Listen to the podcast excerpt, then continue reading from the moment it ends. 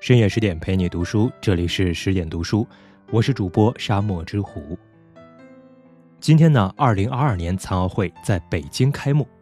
一直以来，残奥会像一支特别的烟花，安静地散发着并不耀眼的微光。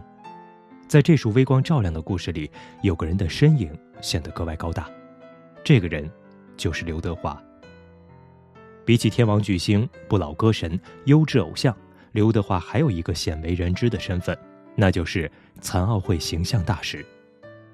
从一九九六年开始，刘德华每年拿出十万港币资助残奥会运动员。近三十年的时间里，在他的帮助下，无数个心怀梦想的残障运动员有了叫板命运的力量。刘德华让我们看到了公众人物应有的样子，也让我们对这个充满不公与不幸的世界重新燃起了希望。真正的善良往往不动声色。要讲刘德华与残奥会的事情，还得从两条微博热搜说起。第一条热搜是2008年群星录制《北京欢迎你》时，唯独不见华仔的身影。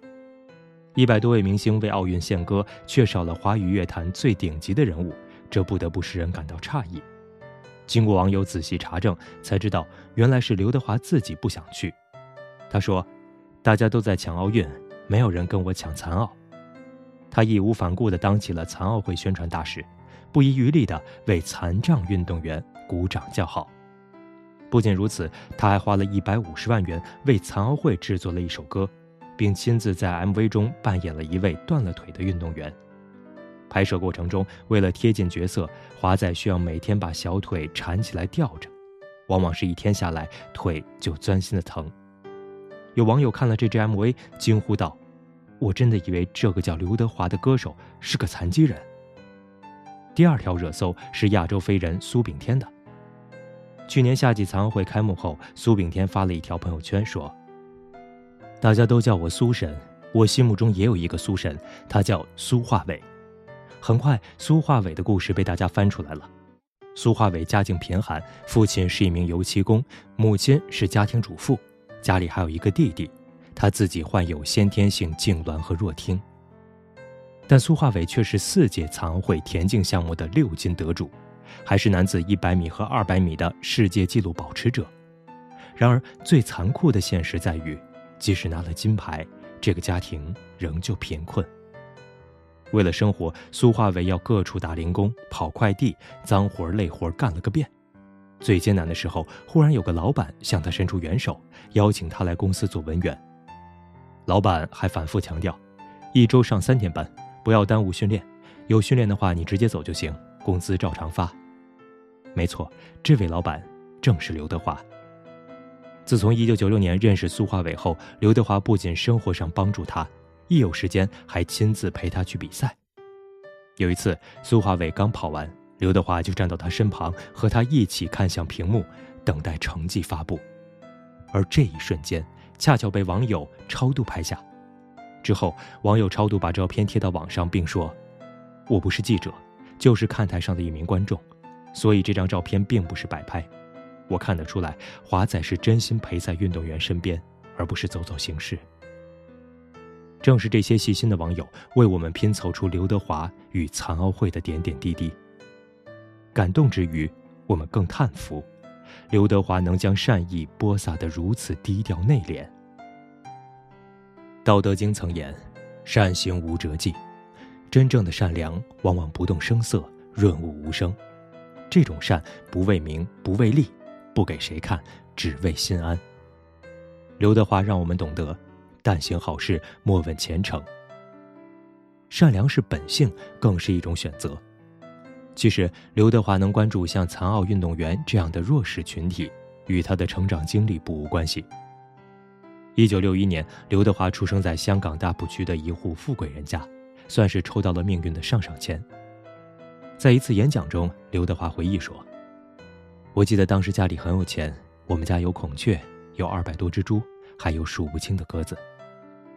不仅如此，刘家还有数百亩良田和几十号仆人。”在富贵乡里长大的他，可谓不食人间愁滋味。然而，流水无尽期，人生无常乐。六岁这年，刘德华的父亲因为一点小事惹怒了祖父，结果他们被赶出了祖宅，一分家产也没拿到。小小年纪的华仔只能跟着父母搬去贫民窟钻石山。在这里，刘德华见识了什么是贫穷与不幸，看见了弱小者的悲哀与无助。几年后的一场大火，华仔一家彻底破产，他们只能住在政府给的安置房里。后来家里开了个小卖部，刘德华就白天上学，放学后到店里帮忙。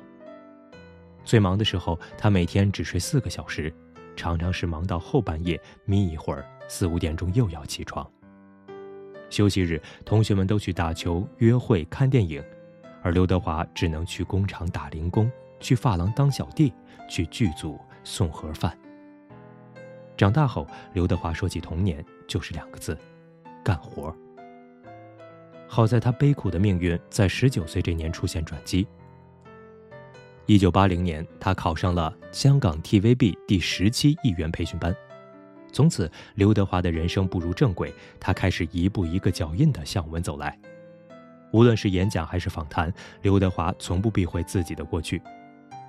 他想让大家知道，无论是否被命运善待，我们都有做好人的权利。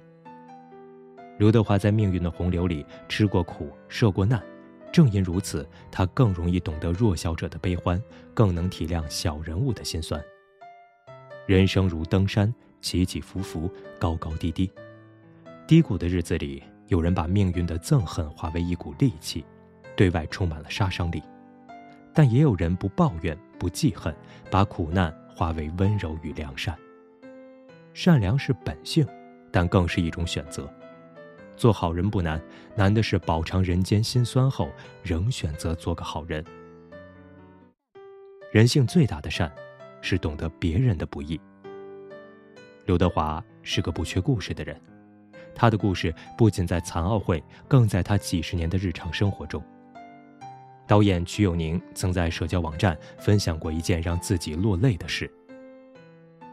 在第五十届金马奖的颁奖现场，他担心剧中的老演员张秀云太累。典礼进行一小时后，瞿友宁想搀扶老人先回去休息，可刚走了没几步，老人家就固执地劝他回去，非要自己走。瞿友宁放心不下，看向老太太，发现坐在最前面的刘德华看到老人后，毫不犹豫地起身。还扶着老人下阶梯、转弯，一直送去走廊。这件事让瞿友宁感慨不已。他万万没想到，天王巨星的眼睛能看到一个微不足道的老太太。其实，真正有修养的人，能懂得将心比心，体谅别人的不易，能替别人着想，去感受他人的处境，不失为一种善良。艺人张含韵也和瞿友宁一样，曾被刘德华帮助过、打动过。他说：“刚出道那会儿，参加一个颁奖典礼，作为新人的他一直被主办方冷落。合影的时候，台上站了很长一排人，刘德华却没有往中间走，而是来到了队伍的最边上。”张含韵赶忙说：“您去中间站呀。”没想到刘德华摆摆手说：“啊，不不不，只要我站到边上，媒体就不会把你们截掉了。”圈子内流传着这样一句话：“刘德华提携过的明星。”恐怕一桌都坐不下。出道四十多年来，刘德华从不吝啬自己的善意，只要看见朋友有难，他必是那个拔刀相助的人。张卫健投资失败，刘德华递上支票；郑则仕负债两千万，刘德华邀请他做制片人；蓝洁瑛落魄时，刘德华送去十万港币；宁浩没钱拍电影，刘德华资助他三百万。不仅圈内。圈子外也从不缺华仔的好人好事。一九八八年刚复出的刘德华就为华东水灾捐赠了五百万。二零零八年汶川地震，刘德华捐款五千零一十万，还积极号召其他艺人。看到大家慷慨捐助，华仔下跪以示感谢。有媒体估算，这些年刘德华在慈善方面的筹捐款可能已超五亿。有人说，善良的背后是对众生的体谅。深以为然。命运面前，众生皆苦；生活面前，各有各的不容易。行走于世，与人交往，能将心比心，感受别人的不易，就是最大的善。给别人一份体谅，一份支援，就是给自己一份体面，一份尊严。很喜欢这样一句话：当你手捧鲜花送给别人时，首先闻到花香的是自己；当你抓起泥巴抛向别人时，首先弄脏的也是自己的手。